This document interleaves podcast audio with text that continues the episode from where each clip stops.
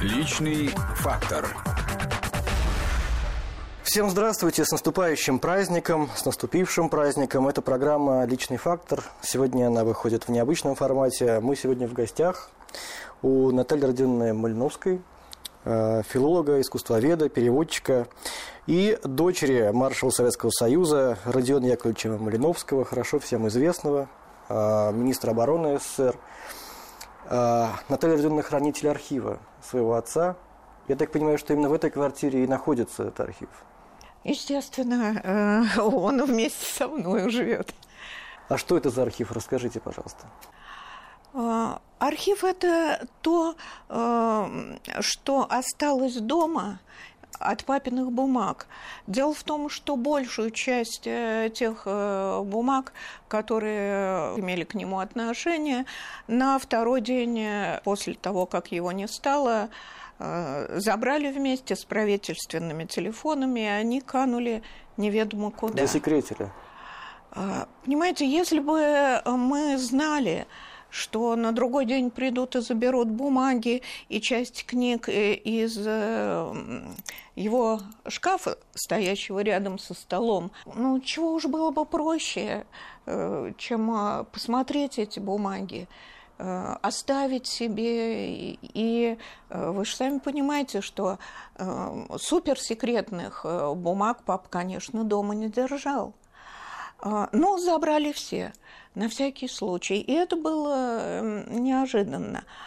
Но остался еще был шкаф в другой комнате, где был ну, такой несистематизированный архив русского экспедиционного корпуса во Франции. Это совершенно особая тема, о которой можно рассказывать и рассказывать. Э, там были письма э, солдат корпуса, написанные своему сослуживцу, уже в 60-е годы, когда стало известно, что в Первую мировую войну э, папа был э, в корпусе. Сейчас э, я готовлю к печати вот эти письма, они поразительно интересны, потому что там не только история корпуса, а история и дальнейшей всей жизни этих людей, а написано они восхитительным, совершенно э, таким старинным слогом. Э, Здравствуй, дорогой сослуживец и товарищ незабываемых лет, пишет тебе и дальше вся жизнь. Письма из Сибири, э, из Австралии, из Франции, бог знает откуда – ведь только в 60-м году, когда папа вместе с Хрущевым был во Франции и рассказал о корпусе, они вдвоем э, съездили в эту деревеньку, где корпус э, вернее, уже не корпус, а э, те, э, та часть, которая прежде была в корпусе, а потом э, стала служить в иностранном легионе французской армии, она расформировалась в этой деревеньке. Об этом было написано в журнале «Огонек», который доходил до, ну, буквально до каждой деревеньки Советского Союза, и пошли вот эти письма – папа предлагал их военную сдату.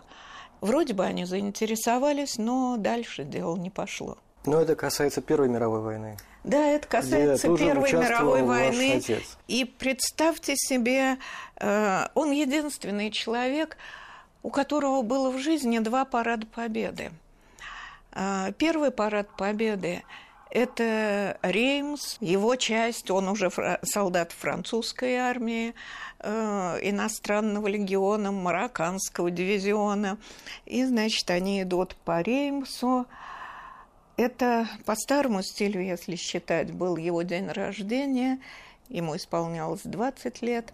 И к этому времени у него было два Георгиевских креста, три французских креста с мечами и еще наша Георгиевская медаль. Я не знаю другой такой судьбы. А второй парад победы? А второй Где парад победы 24 июня 45 года. И на этом параде он вел второй украинский фронт. Вообще судьба э, только и делает, что выстраивает э, свою линию так, что будущее отбрасывает свои тени. Представьте себе, одесский парнишка, один на свете – он ушел э, из дому, когда мать вышла замуж, а он э, там никому не нужен, он незаконно ему рожденный. Еще и 14 не было, да, когда ушел? Нет, ему не было 14. Он э, ушел э, из материнского дома, родственники матери, э, сестра и брат помогли ему, он добрался до Одессы, там он совершенно самостоятельный человек. Он снимает угол работает э, мальчиком на побегушках э, у купца Припускова в галантерее. И вот представьте себе, а зачем? И берет уроки французского языка у учительницы, которая живет этажом выше. Что ему французский язык? И это самая Франция. А судьба поворачивает так, э, что через несколько лет он попад... э, оказывается в армии, как-то не по душе ему была вот эта самая коммерческая деятельность и торгашский такой вот быт. Хотя, э, конечно, э, он и там чему-то научился. Знаете, был такой э, забавный момент, совершенно случайный. Я училась э, где-то в начальной школе, я э, собиралась на день рождения к подружке и заворачивала подарок для нее в бумагу и какой-то там бант мастерила. Папа долго смотрел, как безобразно я это делаю, и что у меня ничего не получается – потом подошел, сделал какие-то в одну секунду, сделал какое-то невероятное движение вот с этой бумагой, с этим подарком, все, и уже на столе лежала потрясающая завязанная такая корзиночка, и на ней невероятной красоты бант, ну, так сказал мне, всякое дело надо делать с блеском. А вы, у вас близкие отношения были с ним? Я ощущал себя безоговорочно его любимым ребенком. Ну и потом это видно на фотографиях, как он держит этого младенца, вот и сколько счастья у него на лице.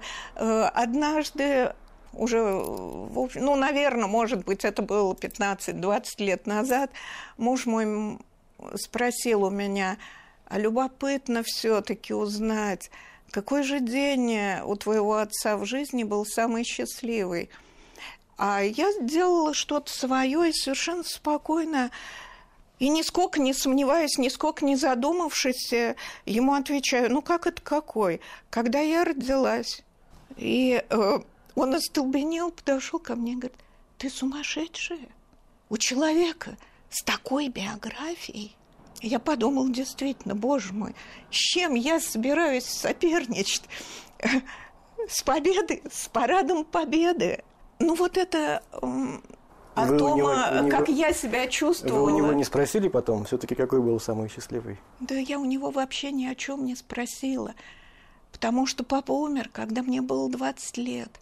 И в голове у меня было все, что угодно, только не вопросы, касающиеся истории, войны. Вы понимаете, для меня э, война, военные люди, это был быт. Папины друзья, они разговаривают э, о чем-то мне непонятном. И я точно знаю, э, что вот это, это обыденная жизнь у меня ни на секунду не возникало впечатления, что я разговариваю с теми людьми, эм, которые в энциклопедических э, словарях э, огромными статьями А кого из них вы помните, кто приходил к вам М? в дом? Кого из них вы помните, кто к вам приходил в дом? Ну, первые 10 лет жизни э, у меня прошли в Хабаровске. Я там родилась, и это было самое счастливое время жизни моих родителей – После войны, а, наконец, вот мир, а может быть, еще отдельное счастье, что это далеко до Москвы, потому что в Москве все э, трепеща э, Сталина работали ночами, а как раз время другое в Хабаровске. И там была нормальная совершенно э, жизнь. Э, довольно э, трудная, довольно гораздо беднее, чем московская жизнь. Но вот там была и дружба, оставшаяся на всю жизнь у них. Дружба еще фронтовая. У нас вообще э, такой интересный был уклад домашней жизни. Э, мы по традиции жили в особняке, ну, мы жили на втором этаже, на первом была гостиница обкома для приезжающих э, из центра. А во двор выходила обыкновенная казарма. И вот этот самый садик при нашем доме, он был точно так же доступен для отдыха и всем, кто жил в казарме. Поэтому, да, меня э, солдатики все боялись потому что девочка маленькая бегала с книжкой в руках, когда еще читать не умела. Она бегала, ловила э, любого человека, и э, дальше было «дяденька, почитай». Э, ну, не все были любители чтения вслух, но, тем не менее, находились и такие. Есть у меня такая милая фотография – Э, сидит солдатик свободный от службы, э, я сижу рядом, и мы играем с котятами. Вот. Это э, вот обыкновенный наш уклад тех лет. Не думаю, что сейчас это кому-нибудь придет вообще в ум увидеть такую картину как с дочкой командующего и ну, да, играет солдатик. Министр обороны, маршал, участник двух войн. А он был дома каким? Вы сказали еще за кадром, что он был не очень разговорчив. Да, он был, конечно, не очень разговорчив. Во-первых, по природе характера своего. Во-вторых, жизнь его э, э только и учила тому, что, чтобы думать, а не говорить. Понимаете, он до возраста мемуаристов не дожил попросту. Он был министром обороны до последнего своего дня. А для того, чтобы вспоминать, все-таки... Уже не нужно быть министром обороны. Желательно. Да. Но ну, представьте себе, представьте себе, насколько авантюрный склад характера у него был человеку 60 лет, возвращается с работы, где он министр обороны, передохнул, э, значит, поужинал, и он садится писать роман. Роман, а не мемуары. Разве это не авантюра? Вот э, в своем средневековом понимании термина такое м, рискованное – предприятие на неизведанном поприще. И судьба этого романа какова? Ну, какова судьба этого романа? Вот э, э, этот роман э, был издан э, еще при советской жизни, но после папиной смерти. Э, это роман о Первой мировой войне. Ну, собственно, он отчетливо автобиографический, но тем не менее ему не хотелось чтобы это была чистая автобиография. Скорее его интересовало другое. Его интересовало становление человека. Здесь, мне кажется, самое уместное сказать вот что. Великий испанский философ Артега и Гассет сказал о человеческой судьбе так. «Э, я – это я плюс мои обстоятельства, и то, как я справляюсь с ними. И вот папу, мне кажется, интересовало в этом романе то, как человек справляется и справляется ли он с обстоятельствами. Это ведь единственный путь чтобы стать человеком. Мы сейчас должны сделать небольшую паузу, послушаем новости и вернемся в студию. Вернее, не в студию, а к вам домой. Личный фактор. Личный фактор. Продолжаем разговор. Я напоминаю, что сегодня необычный выпуск программы «Личный фактор». Мы в гостях у Натальи Малиновской, филолога, испаниста, переводчика, искусствоведа и дочери маршала Советского Союза Родиона Малиновского, министра обороны СССР. Мы начали говорить о том, каким был ваш отец. Что-то, может быть, он вспоминал по поводу военных операций, по поводу того, что с ним происходило на войне. О чем он больше говорил? О Первой войне, мировой войне или о Второй мировой войне? Какие истории рассказывал? Со мной он почти ни о чем не говорил, э, касающимся войны. Э, я задавала ему совсем другие вопросы.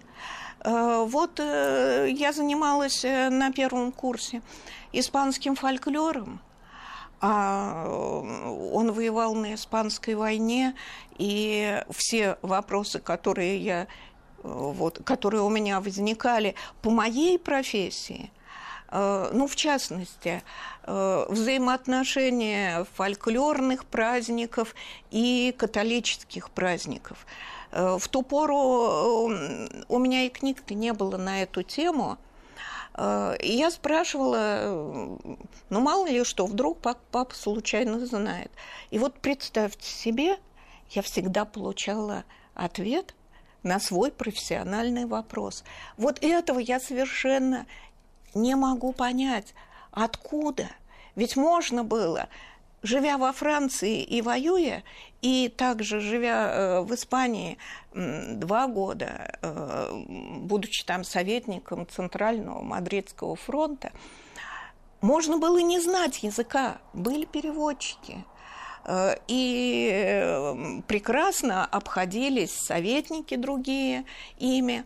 А во Франции э, там вообще не было надобности знать язык, потому что солдаты воюют, они все э, русские в корпусе, о чем разговор. Но первое, что он купил во Франции, был на свое солдатское жалование, был французско-испанский письмовник. И вот по этому французско-испанскому письмовнику он стал совершенствовать свой язык. И тут же судьба отбросила снова тени из будущего. Письмовник почему-то был французско-испанский. И через 20 лет э, с этим же самым письмовником он э, уже приехал в Испанию, и до сих пор этот письмовник есть у меня, и я сама с удовольствием в него заглядываю. А как часто он бывал дома? Имел возможность э, быть дома, он был дома. Как вы проводили выходные? Выходные. Ну, или папа сидит, читает, или занимается. Обычно это на даче. Э, когда мы приехали в Москву, 50-е э, годы, у него на столе лежали университетские учебники по физике, потому что было, шло перевооружение армии, он должен был э, понимать, э, на каком-то уровне, э, чем армия перевооружается. Вообще он самоучка. Несмотря на то, что у него была и Академия Фрунзе, но прежде-то в Академию Фрунзе надо было поступить, а у него до того три класса церковно-приходской школы. Все остальное это, э, это его собственные усилия, вот так же, как э, учение французскому языку. Он мне говорил, что, в общем-то, учиться, э, научиться можно всего, э, самому, э, если хочется. И, а он вас учил чему-то? Вы знаете, я бы сказала, что Э, ну, во-первых, у него не было времени меня учить все-таки, э, но, во-вторых, э, он учил меня и воспитывал, скорее всего, только тем, как вот они с мамой жили. Я видела эти учебники физики университетские у меня не возникало мысли о том, э, что, я дал, э, что меня кто-то должен чему-то научить, если в доме есть книги. Э, научиться можно только самому. А вы сказали, учили, учил он то тем, как он жил с вашей мамой. А это бессознательно а, а как? происходило. Ну как? Как какие-то какие-то были отношения? Как вы можете их описать? А... Ведь они познакомились на фронте с вашей мамой. Да, с мамой они познакомились на фронте, причем не просто на фронте, а до того до их знакомства у мамы была очень серьезная, э, я бы сказала, военная биография. Э, первый год блокады она провела в Ленинграде, и эвакуирована она была она там была библиотечным работником, заведующей районной библиотекой. Э, и эвакуирована она была 4 апреля 1942 года э, по Ладоге. Это э, последний день, когда машины шли по льду, и она говорила, что вот э, одна пройдет, другая провалится. Их эвакуировали на юг, в район Грозного. И кто же знал тогда, что вот-вот там обрушится фронт? И она единственная из тех, э, кто летом 42-го вот оставался там, она была единственная из их группы, которая сказала, не останусь ни за, ни за что под оккупацией. А эти места шли под оккупацию. И э, она пошла, э, куда глаза глядят, стала рассказывать там в первой попавшейся военной части, что она отстала от своей части, что вот э, ей нужно в армию, все. Этот самый лейтенантик ее перебил и сказал, девушка, вы врете? Вру, сказала она, но я не затем жила зиму в Ленинграде, чтобы вот с ленинградским своим паспортом сейчас идти под оккупацию.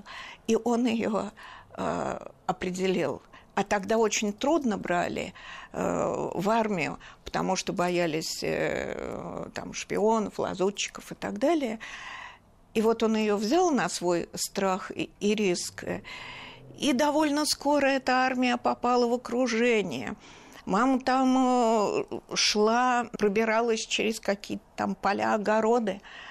Заодно посчитала немецкие танки и, э, выйдя к нашим, сообщила, что вот по такой-то дороге идет столько-то немецких танков. Всегда армию, которая попала, попадала в окружение, переформировывали. Она стала э, работать в следующей уже новой армии. Эта новая армия тут же снова попала в окружение.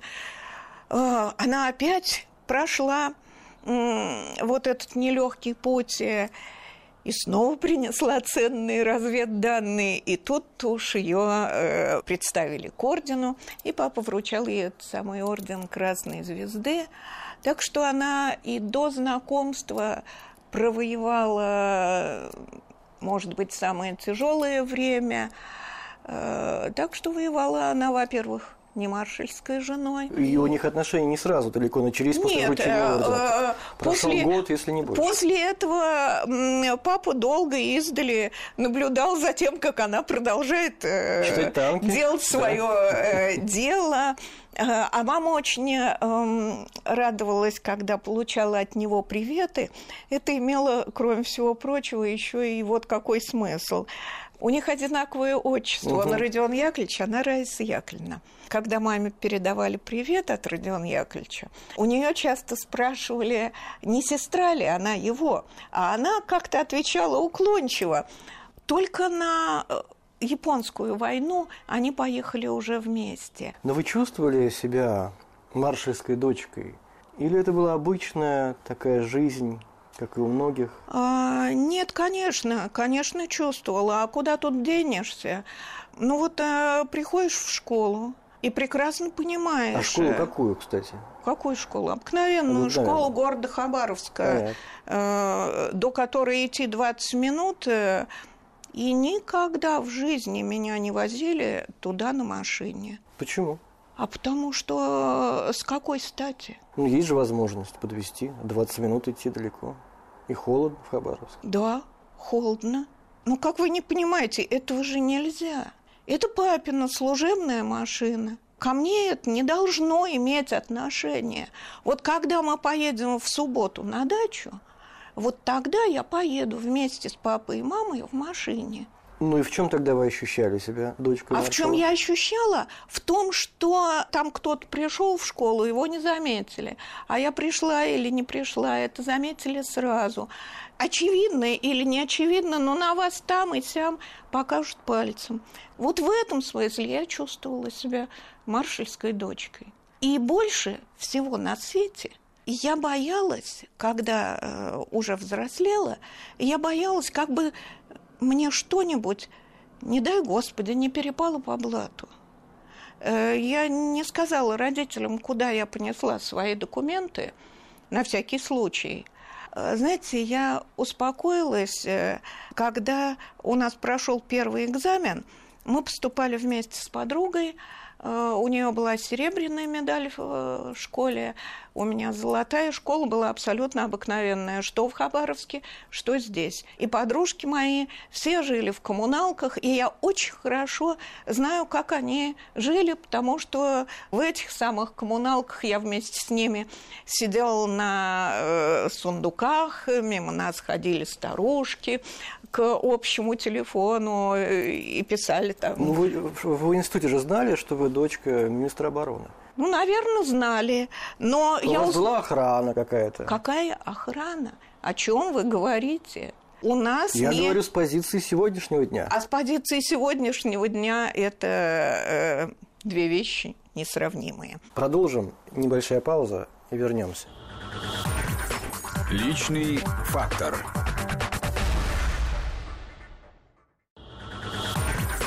Личный фактор.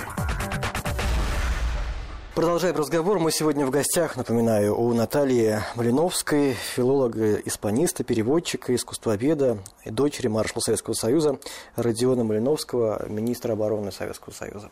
До начала интервью я начал с вами разговор э, предварительный, говорил о том, что ваш отец, он, конечно, очень известный, знаковая фигура. Вы сказали, да кому он известен сейчас? Да, конечно. И меня Сейчас, сначала э, это поразило, потом я подумал, что, наверное, вы во многом правы.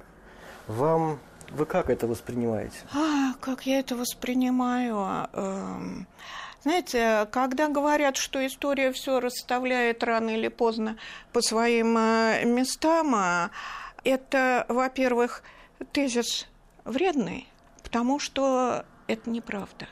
История чаще всего оперирует э, мифологией, которая э, то одна, то другая выползает мифология, ну вот, э, которая сейчас удобнее идеологически. Но сейчас, все-таки сегодняшнего дня, почему, как вы думаете? Вы, наверное, правы в том, что вашего отца знают немногие, если брать молодых людей. Ну, потому что история у нас э, очень избирательно подается. А скажите, пожалуйста, вы э, спросите сейчас э, десятиклассника, допустим, сколько было фронтов на заключительном этапе Великой Отечественной войны? То, что не знают, но это медицинские факты. Ко мне подходит э, четверокурсница, прелестная девочка, которая вот решила меня спросить. Правда, говорит Наталья Родионовна, ваш папа был генералом 12 -го года? Ну, что на это скажешь? Конечно. Посмотрите, как я хорошо сохранилась. А ведь только вчера на балах с Александром Сергеевичем Натальей Николаевной. Вы так и ответили? Я так и ответила. Она точно так же могла сказать и про ледовые побоища, и про Куликово поле. Это запросто. Удивительная история. Действительно, мало сейчас людей, знающих хорошо наше прошлое, исторические события, но сколько споров вокруг этого. Как нужно изучать историю, что такое патриотизм, что нужно знать, что не нужно знать. Сколько учебников должно быть истории, один, там, два или несколько. Я хочу вас спросить, по-вашему, как эту историю нужно изучать? И нужно ли изучать ну, моменты, которые неприятны? Я даже могу вам конкретный пример привести, что касается вашего отца. Ведь есть версия, что расстрел в Новочеркасске был совершен с его санкцией. Я не знаю, так это или нет, я не знаю, знаете это вы. По крайней мере, есть такая версия. Вот об этом нужно ли говорить? Знаете что? Эту историю происследовал очень уважаемый человек Щекочихин. И вот к тому, что он написал об этом, исследуя взаимоотношения вот, письменные э, моего отца э, и того генерала, который не исполнил этот приказ, э, он преследовал, пересказывать это я не буду, во-первых, это очень долго, а во-вторых, я могу вам сказать, что в приказах моего отца тогда никто не нуждался по простой причине. Этой ситуации был назначен руководить член Политбюро. И он командовал и войсками в том числе. Эти места, Новочеркасск и Ростов, они связаны с очень драматическим эпизодом о военном папиной жизни. Это 42 год, когда он оставил Ростов без приказа. Это тоже огромная и драматическая ситуация. И мне было непонятно одно. Да как же Сталин не отдал его под трибунал после этого? Потому что по всей логике вещей он должен был это сделать. И прояснила для меня эту ситуацию. Вот какая вещь. Исторический документ. Стенограмма разговора Сталина по э, прямому проводу с папой. Папа в этих разговорах объясняет, что войска стягиваются немецкие сюда, что здесь вот у нас э, не хватит возможностей удержать фронт. Сталин отвечает ему крайне грубо. Нечего паниковать. Наступление будет снова под Москвой – а вы там э, впадаете в панику, вам любое дерево кажется уже танком и так далее, и так далее. Один разговор такой, второй, третий. Э, то были майские, июньские разговоры. Войска продолжают стягиваться к Москве, а там, ну, нельзя удержать фронт, когда у вас два человека стоит на 20 километров. Папа сдал Ростов, и после сдачи Ростова, и был издан вот тот самый указ «Ни, ни шагу назад», где очень тяжелые слова были сказаны о его фронте. Так вы нашли ответ на вопрос, почему не отдал под трибунал? Да, да, я нашла а, этот ответ. По простой причине. Сталин э, ничего не забывал. И он хорошо помнил, что начиная с мая ему э, доносили о том, где эти войска немецкие концентрируются. Он никогда не признавал э, открытым текстом своих ошибок, но помнил. Так вот, изучать надо к вопросу о том, вы спрашивали, как надо изучать историю. Не надо э, вот этого самого слова говорения на тему, что надо, а чего не надо. Нужен первоисточник. А если это рушит устоявшиеся мифы, легенды, ну вот взять тех же самых панфиловцев, вот если разбираться в этой истории, то может оказаться так, что великая легенда, которая, да, важна, поднимала и поднимает патриотизм, окажется просто легендой. Может быть, и не стоит тогда вообще в этом копаться, принять на веру, как и предлагают некоторые наши чиновники. Легенда легендой. Мифология, мифология, история, истории. У них разные задачи. Вот э, многие годы я преподаю средневековую литературу. И там есть важная очень проблема – историческая действительность и эпические песни. Песни о Сиде, песни о Роланде и так далее. Там э, трансформация грандиозная происходит вот э, в литературном, в эпическом, в э, сознании народа. Там еле-еле узнаешь историческую действительность. И они совершенно равноправно существуют и имеют право на существование. О чем мечтаете вы сейчас? Об исполнении долга. Какого? У меня есть э, с некоторых пор главные долги, которые я не буду сейчас говорить о тех, которые вроде бы тоже есть э, о том, кого бы я хотела еще перевести, там, издать из своих э, испанских классиков. Эти долги тоже есть, но они не так, мне кажется, сейчас первостепенны, как долг перед э, теми 45 тысячами русских солдат, которые воевали во Франции в Первую мировую. Нужно сделать документальную книгу о них, из их писем, из документов, касающихся корпуса. Вот это один важный долг.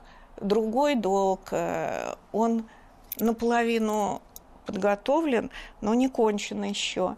Это книжка, которая тоже документальная, которая э, будет называться «Испания колонеля Малино». Это папин э, псевдоним на испанской войне – этот долг э, тоже надо обязательно исполнить, потому что это совершенно особая страница мировой истории. И что бы сейчас ни говорилось, здесь как раз я знакома с многими-многими документами, и людей знаю, э, замечательных людей, которые работают в Испанском архиве гражданской войны. И у нас есть э, общество памяти советских добровольцев в Испании. И только что московские архивы по моей инициативе э, издали замечательный энциклопедический справочник в двух томах, где упомянуты и рассказано об этих людях по возможности о каждом. И фотографии их там есть. Все три тысячи советских добровольцев, которые воевали в Испании. Имена их названы впервые. И вот это предмет моей недавней гордости. Потому что, да, конечно, никто не забыт и ничто не забыто. Но пока не названы имена, это совсем другое дело. И вот в этих двух томах все есть, от главного советника при республиканском правительстве до техника э, на авиационной базе, до инструктора по пулеметному делу. Э, вот это большая моя радость. Но э, еще я хочу другую книгу, которая бы вот эту жизнь интербригад и наших советников бы представила через э, их воспоминания. Ведь изумительные есть архивные документы, до которых ни у кого руки не дошли. Вот была бы у меня сейчас другая жизнь, и было бы мне не 70, а 20. Вот тогда, может быть, я бы и начала с другой профессии. Историка, тоже испаниста, но историка, потому что э, ничего больше сравнимого с теми годами – с теми людьми, которые воевали в Испании, нет. И Хемингуэй не зря сказал, Испания чистое дело. Оно до сих пор чистое. Спасибо вам большое. С праздником вас. Надеюсь, что все ваши желания исполнятся. Это был очень интересный, очень трогательный, человечный рассказ. Я напоминаю, что мы сегодня были в гостях у Натальи Малиновской, филолога, испаниста, переводчика, искусствоведа и дочери маршала Советского Союза, министра обороны СССР Родиона Малиновского. Спасибо вам большое. Личный фактор.